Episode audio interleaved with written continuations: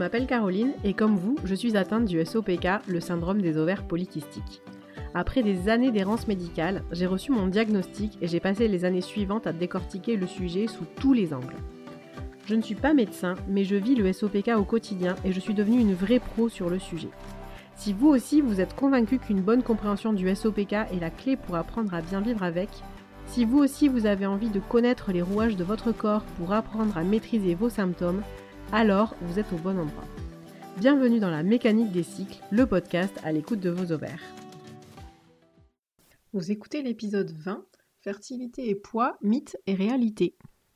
Bonjour et bienvenue dans ce nouvel épisode. Euh, je voulais vous rappeler quelques euh, petites choses en préambule de cet épisode. Donc on va parler fertilité et poids.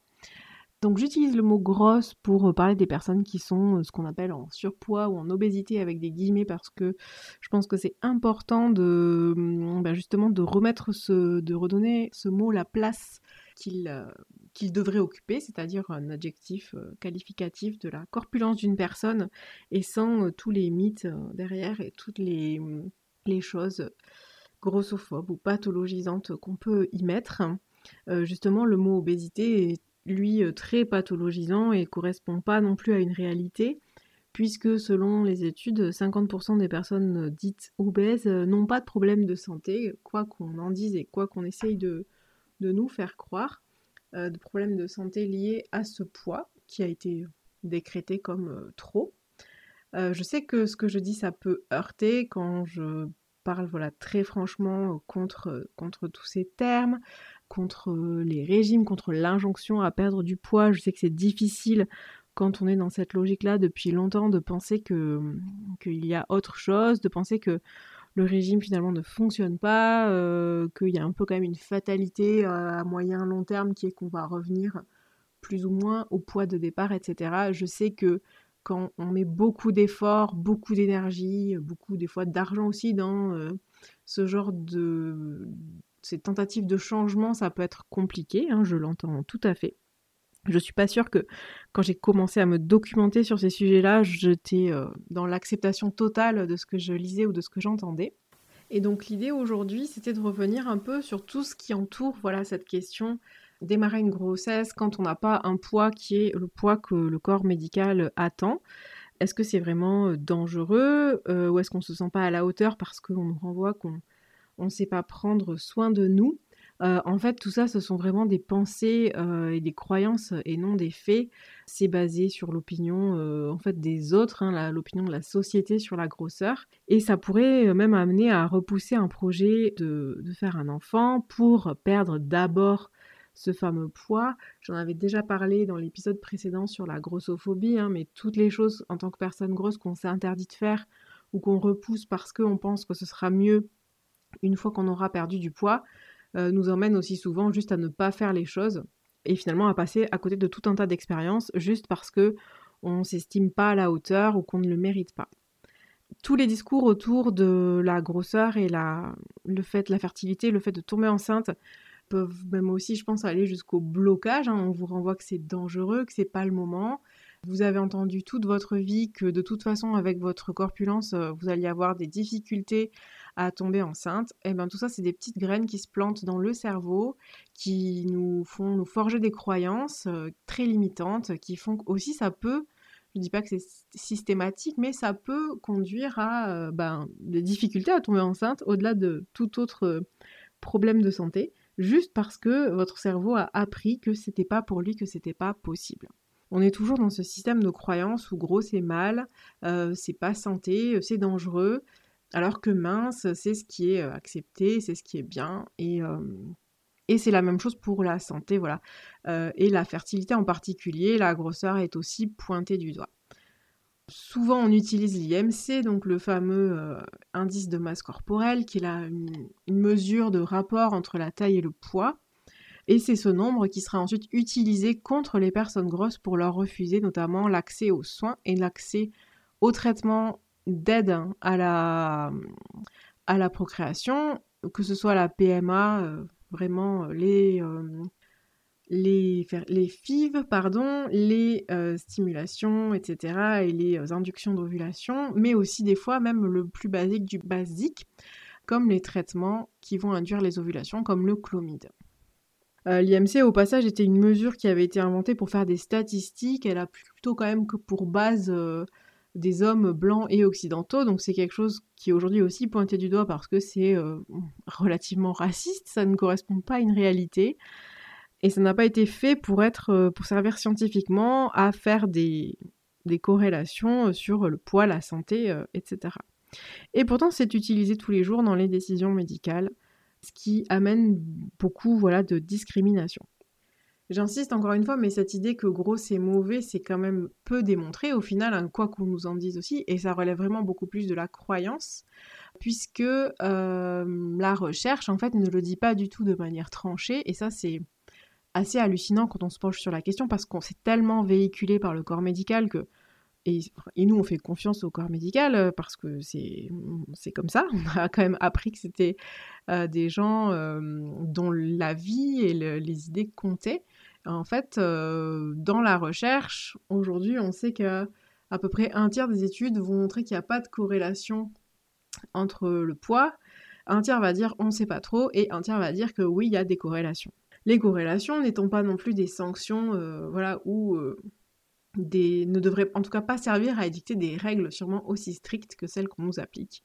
Et il faut se rappeler aussi qu'on nage dans la diet culture, dans la culture du régime, et que les lobbies sont partout pour euh, nous rappeler qu'il faut perdre du poids et que comme ça bah, on peut vendre des régimes, on peut vendre des médicaments qui font perdre du poids, on peut vendre des abonnements euh, de sport euh, divers et variés. Enfin vraiment c'est tout un éco, un, écosystème, mais une économie qui tourne autour de ça. Et ça, il faut aussi l'avoir euh, en tête. En réalité, il n'y a pas vraiment de process clair disant que si le poids augmente, telle ou telle maladie augmente. Ou en tout cas, n'est pas une unanimité de la recherche, mais bizarrement, on va toujours aller chercher du côté des recherches qui vont être plutôt pour euh, ce type d'idée.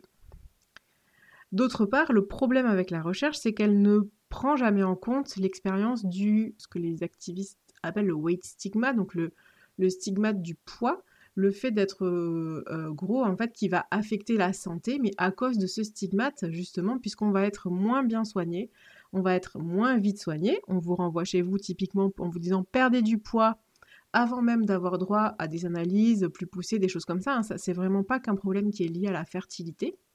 On vous dit que vous n'aurez pas d'enfant, donc euh, voilà, plus toutes les micro-agressions de tous les jours.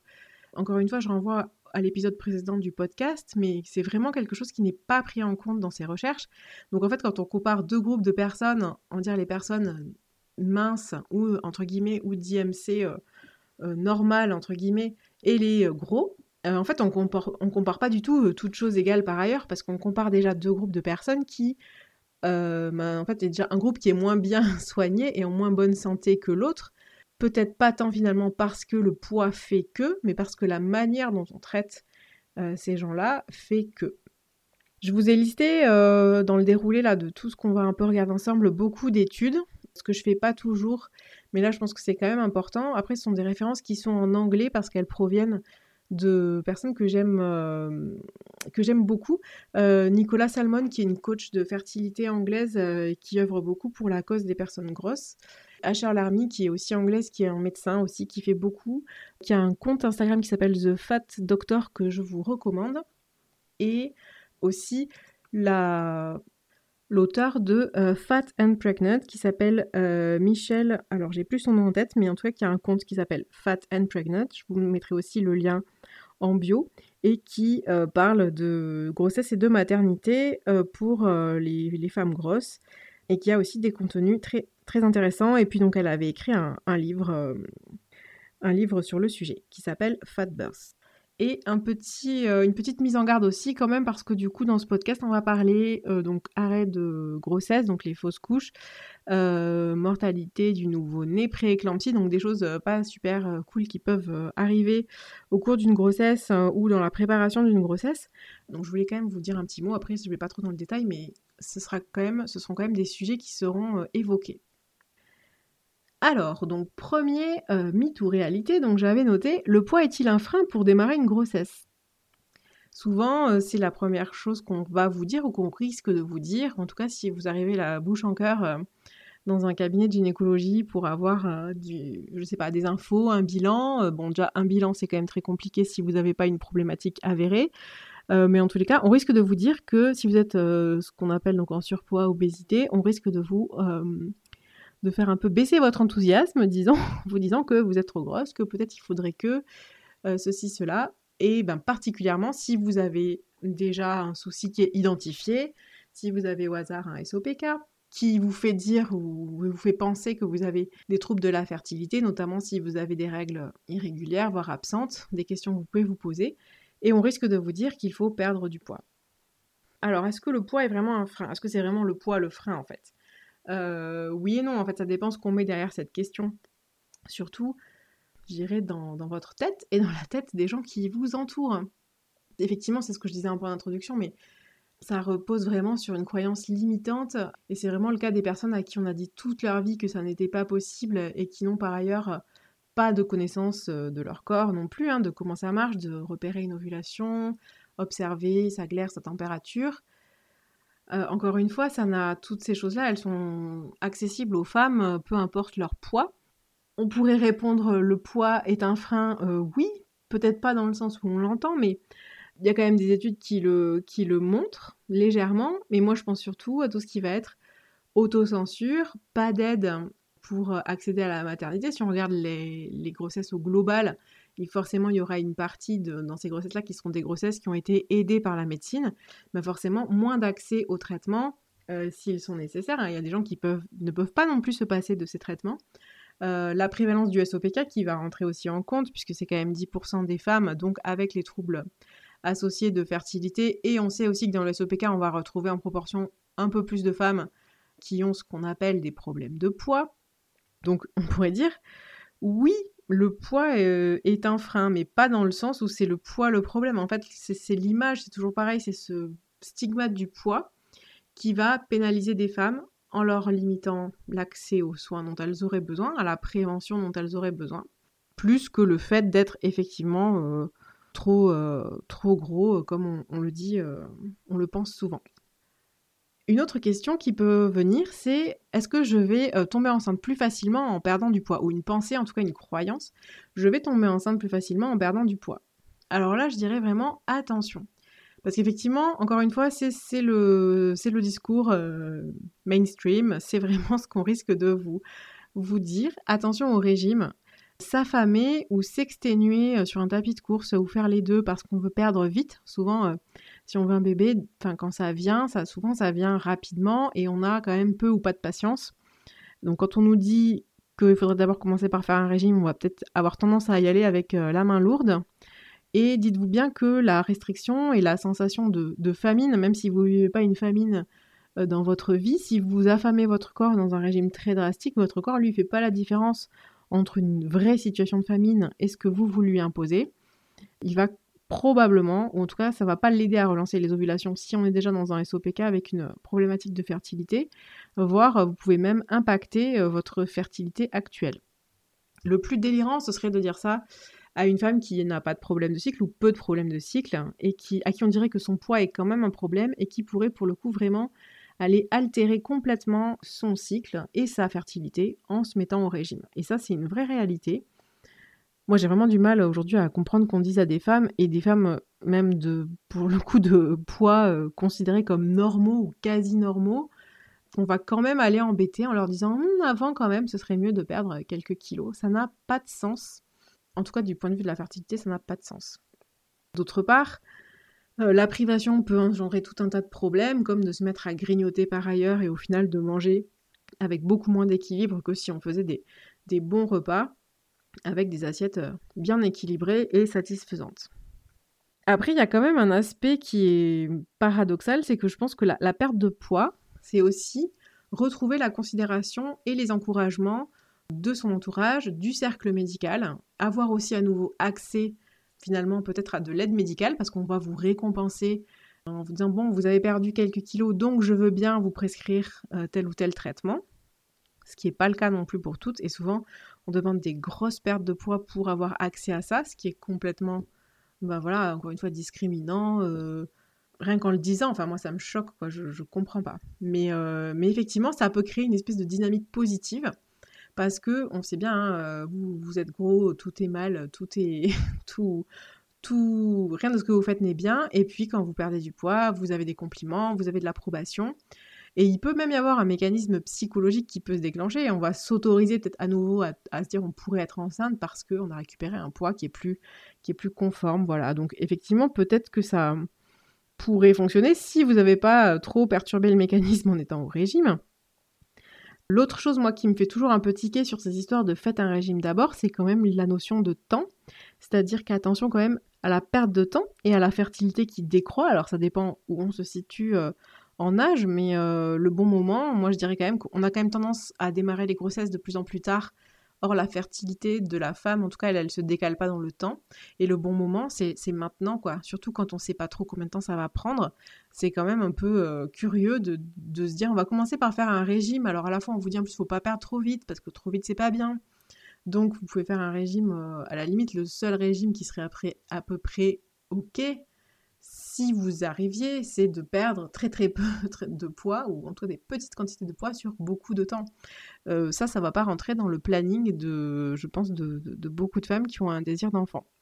Euh, il y a tout un truc aussi, autour de, la fameuse perte des 10% de poids qui, est très euh, citée, très à la mode. moi, je recherche toujours les études spécifiques qui démontrent ça. Et je, alors à ce, à ce jour, j'ai rien trouvé, donc je pense que c'est plus une sorte d'usage qu'une réalité, au moins qui aurait été au moins démontrée dans, dans une ou deux études. Peut-être que ça existe, hein, mais c'est juste que j'ai, j'ai pas trouvé. Si la personne euh, perd du poids, effectivement, bah, je pense que soit on, on retombe on retombe dans les mêmes dynamiques, c'est-à-dire que d'un côté, il y a peut-être cet effet encourageant, euh, motivant de retrouver l'approbation, d'avoir accès à des soins, etc. Mais bah, finalement, si on se carence, si on mange moins, on va aussi altérer la fertilité. Bon, euh, perdre du poids parce qu'on veut tomber enceinte, ça me paraît quand même un petit peu euh, hasardeux.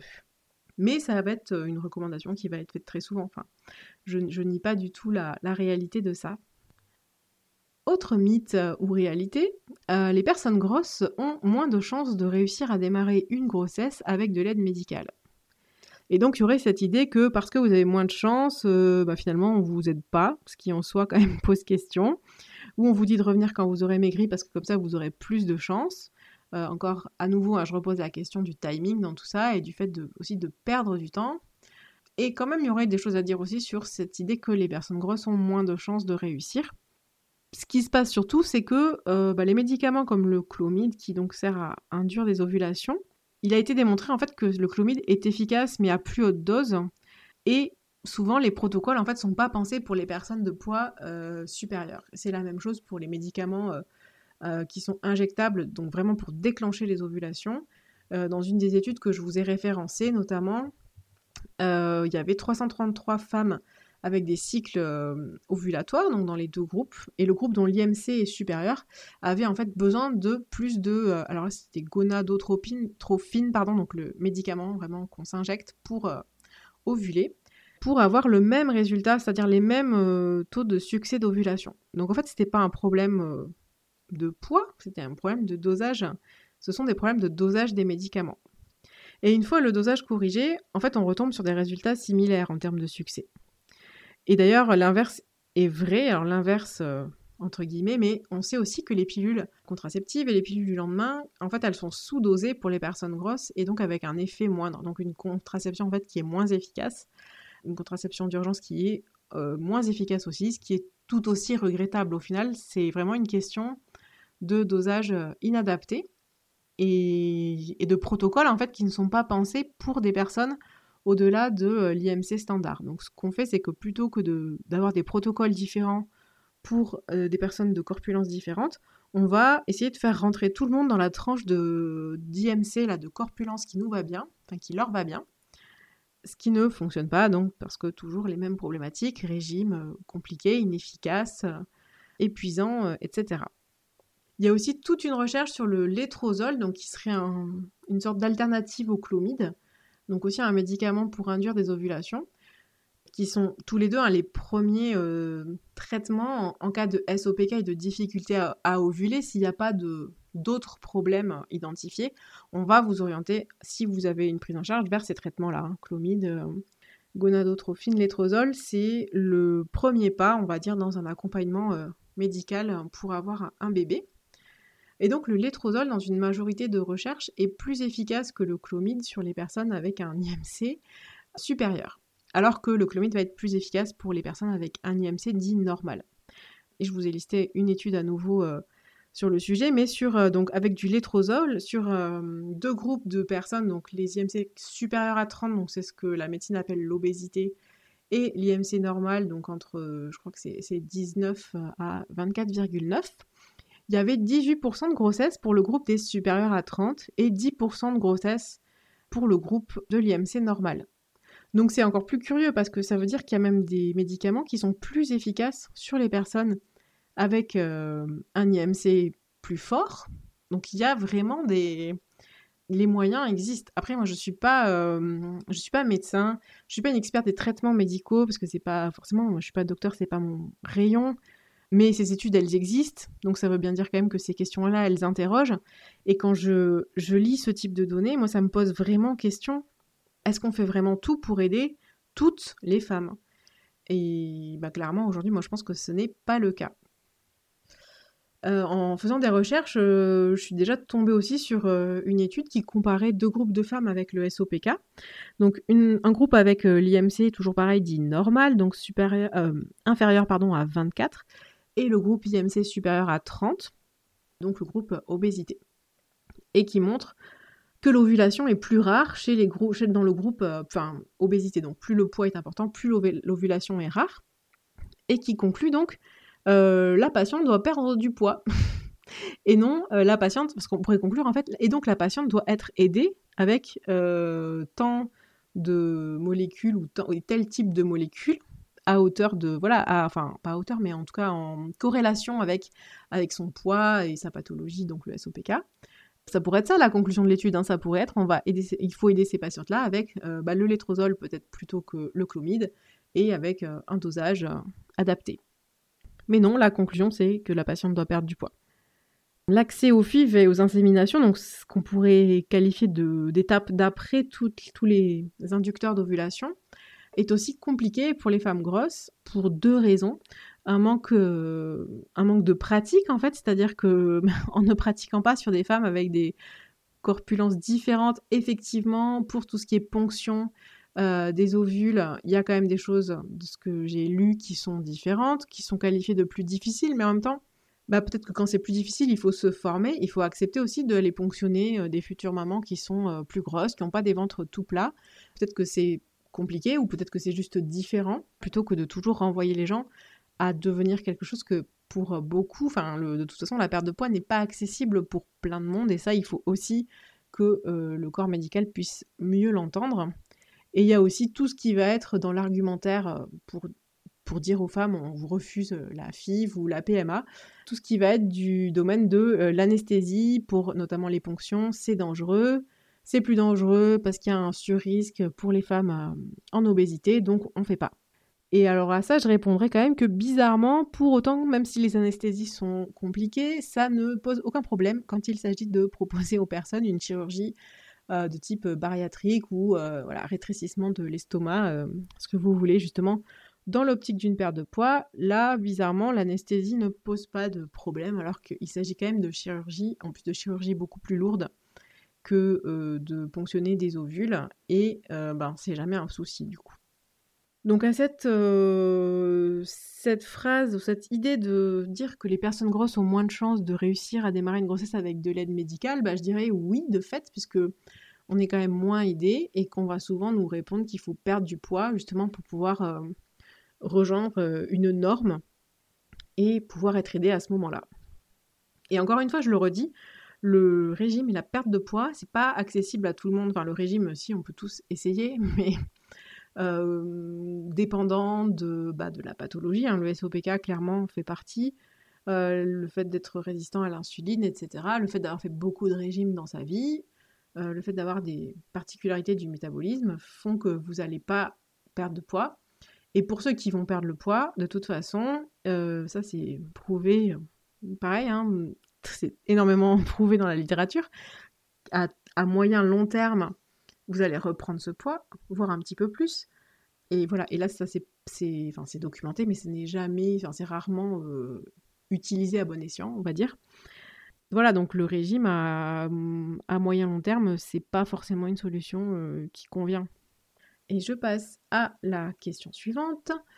Avoir, euh, être enceinte en étant en surpoids ou en obésité, ça voudrait dire aussi plus de risques de fausses couches, euh, qu'on appelle donc aussi maintenant beaucoup les arrêts de grossesse, mais pour que ce soit clair pour tout le monde, je, vais dire la fausse couche.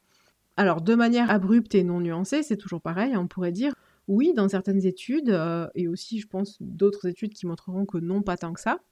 Mais enfin, je vous ai pris une étude où effectivement il y avait ce qu'on appelle un surrisque, Effectivement, donc IMC normal, les fausses couches précoces, 10,5%. Et dans l'IMC supérieur à 30, donc l'obésité, fausses couches précoces, 12,5%. Donc on voit que on passe de 10,5 à 12,5. Euh, je pense qu'à ce stade, vous aurez compris que des études, il y en a pour tout, et il y en a beaucoup, et qu'on peut un peu toujours leur faire dire ce qu'on veut au final. Et donc moi, je pourrais très bien vous dire qu'il y a plus 20% de risque de fausses couches entre la catégorie dite normale, guillemets, et puis la catégorie, guillemets, obésité. Alors qu'en réalité, on passe de 10,5 à 12,5%. Et je pense que si je demande à n'importe quelle euh, maman qui, euh, femme du moins, qui voudrait devenir maman, euh, si elle pense que le risque de passer de 10,5 à 12,5% de fausses couches lui ferait dire qu'il faut qu'elle s'arrête tout de suite et qu'elle ne le fasse pas, je ne pense pas qu'il y aurait beaucoup de femmes pour dire oui, effectivement, euh, c'est une augmentation de risque telle que du coup, il ne faut, pas, tenter le, projet. Alors que si je vous dis juste, euh, madame, vous n'y pensez pas, vous avez 20% de risque de fausse couche avec euh, votre poids, ben, peut-être que vous allez y penser plus. Et puis, c'est toujours pareil, c'est votre médecin qui vous le dit, c'est l'autorité, on ne questionne pas, on ne se demande pas. Et on se retrouve comme ça avec ces espèces de fausses idées véhiculées sur euh, le surrisque qui serait euh, démentiel, alors qu'en fait, euh, oui, voilà, je vous ai bien pris une, étude avec un petit surrisque, mais je pense que c'est pas ça qui, est déterminant dans une décision. un peu dans la même veine, on pourrait se demander est-ce que c'est plus risqué d'être enceinte quand on est en surpoids ou en obésité? Alors, bah, toujours pareil, hein, le risque est acceptable en réalité, hein, un risque plus élevé de complications euh, ça ne veut pas dire qu'il est déraisonnable de prendre ce risque, c'est un peu ce que je disais tout à l'heure. En réalité, il faudrait surtout pouvoir proposer un accompagnement adapté, de qualité et euh, qui ne soit pas dans le jugement. Et là encore, je, bah, je reparle du stigmate du poids. Parce qu'effectivement, enceinte, on va surveiller l'hypertension, on va surveiller la glycémie, euh, qui vont de toute façon s'élever un peu chez toutes les futures mamans, et qu'on essaye de garder le plus dans les clous. Mais on va retrouver comme il existe, cette prévalence, ce, ce risque, il existe déjà, on va dire, chez une partie des personnes en surpoids, on va le retrouver aussi, donc on va retrouver pareil peut-être un peu plus de prééclampsie, mais encore une fois, c'est pas non plus hyper clair, un peu plus de diabète gestationnel, etc. Euh, mais une légère augmentation de ces pathologies qui ne doivent, à mon sens, pas conduire à des attitudes de refus soit d'aider les femmes à tomber enceintes, soit des attitudes d'autocensure de la part des femmes qui vont se dire ah bah non parce que je fais courir trop de risques euh, pour moi, pour mon bébé. Et il manque vraiment un accompagnement euh, euh, honnête et soutenant de, toutes, encore une fois. Le troisième volet de grossesse, désir d'enfant, grossesse, donc l'accouchement. Est-ce que c'est plus risqué d'accoucher quand on est en surpoids, obésité? Ben, C'est toujours pareil en fait. pour le coup, même accoucher, n'y a pas vraiment, euh, je pense, de, de. Il y a énormément de stigmates autour de ça. Il faudrait tout un chapitre de toute façon, mais ce sera peut-être pour une autre fois sur une médicalisation de l'accouchement en France à outrance, euh, des interventions médicales qui sont souvent pas nécessaires parce qu'il faut rentrer dans des cadences euh, et que bah, finalement la naissance en clinique, en hôpital, enfin en maternité, c'est devenu un peu un peu l'usine, il y a beaucoup de paternalisme en obstétrique, etc. C'est toujours un peu les mêmes ressorts, hein, finalement, on est confronté toujours un peu aux mêmes problématiques. Et les femmes, nous, on est très mal renseignées sur la réalité de l'accouchement, sur nos capacités à le faire, sur ce que c'est la physiologie de l'accouchement. Et bah, le personnel, de toute façon, aussi manque, euh, ce qui explique qu'il y a un besoin de, cadencer au mieux euh, les accouchements qui fait qu'on se retrouve dans cette, toute cette médicalisation. Et alors là, pour le coup, si vous êtes grosse, on va encore plus vous empêcher d'aller vers la physiologie, on va encore plus pathologiser tout parce qu'il y aura toujours cette idée préconçue quand vous arrivez que si vous étiez en surpoids, vous aviez déjà forcément euh, ben une problématique voilà, qui est de l'ordre de la pathologie, alors qu'encore une fois, ce n'est pas vrai. Et, sur, alors sur ce sujet vraiment de l'accouchement et de l'accouchement physiologique, enfin, ou en tout cas d'une information correcte au niveau de l'accouchement, je vous encourage vraiment à, à, regarder le documentaire qui s'appelle Faut pas pousser de Nina Nar, qui est dispo en DVD ou en streaming et qui vraiment reprend toutes ces questions autour de, l'accouchement. Et là, ben, peu importe le point, hein, de toute façon, on est, on est toutes concernées par les mêmes problèmes. Donc voilà, donc je pense que vous aurez compris que mon propos, c'est quand même de dire qu'il faut un peu euh, dégonfler euh, toutes, ces, chimères et tout ce qui se passe, tout ce qui est dit autour de la maternité, la grossesse, et pourquoi ce ne serait pas accessible aux femmes dites obèses ou en surpoids. Euh, une fois qu'on a posé tout ça, vous me direz c'est bien joli, euh, j'ai peut-être redonné quand même un peu d'espoir, j'espère, à certaines d'entre vous, mais euh, comment on fait pour avancer? Déjà, aucune femme n'est inaccessible, je voudrais revenir sur un peu les techniques plus naturelles, mais à l'observation du cycle et à l'apprentissage des méthodes pour favoriser une grossesse naturellement. Donc là, je parle hors, hors aide médicale. Moi, quand j'ai commencé l'accompagnement des femmes atteintes de SOPK, c'était vraiment une de mes motivations principales aussi parce que c'est comme ça que moi j'ai eu mon, fils au final. Et je voudrais vraiment redire que oui, c'est possible. C'est du boulot. Euh, il y a sans doute aussi des choses à modifier dans les habitudes.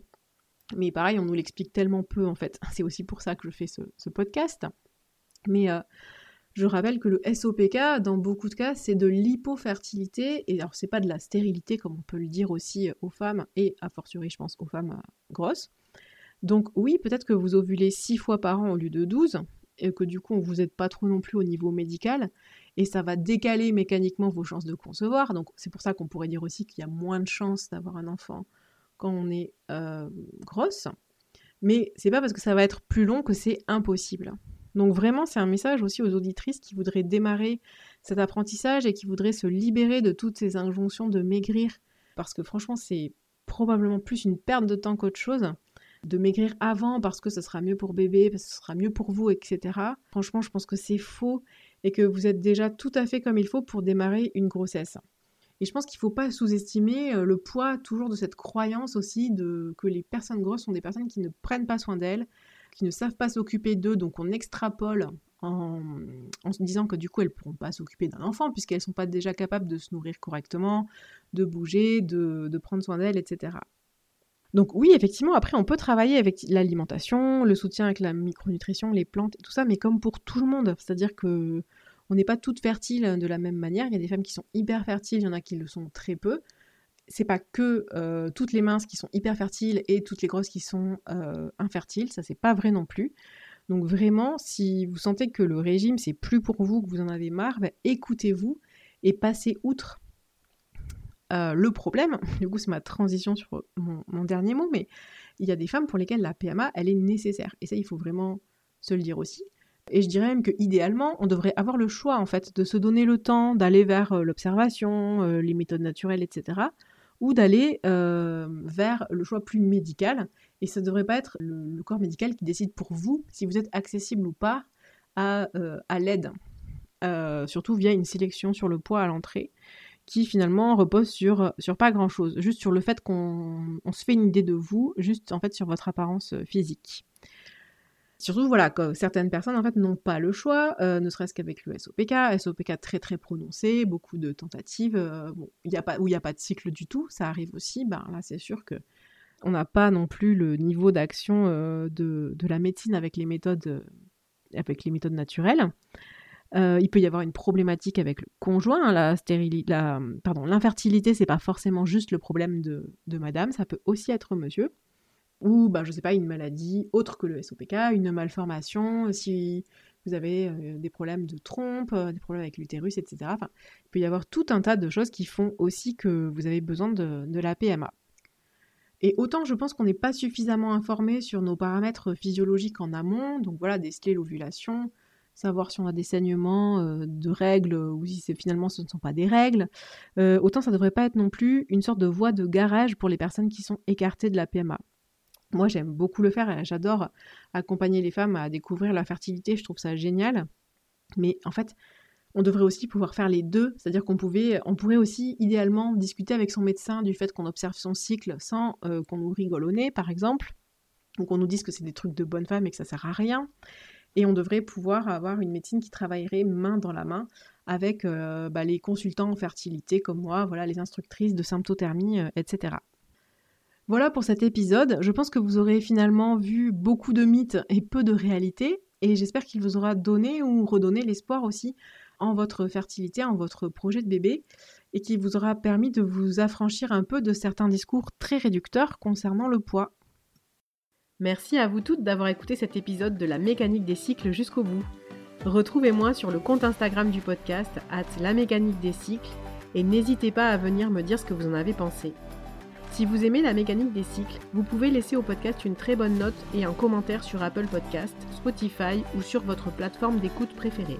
Cela aidera beaucoup le podcast à se faire connaître et à toucher encore plus de femmes. A très bientôt pour un nouvel épisode et d'ici là, portez-vous bien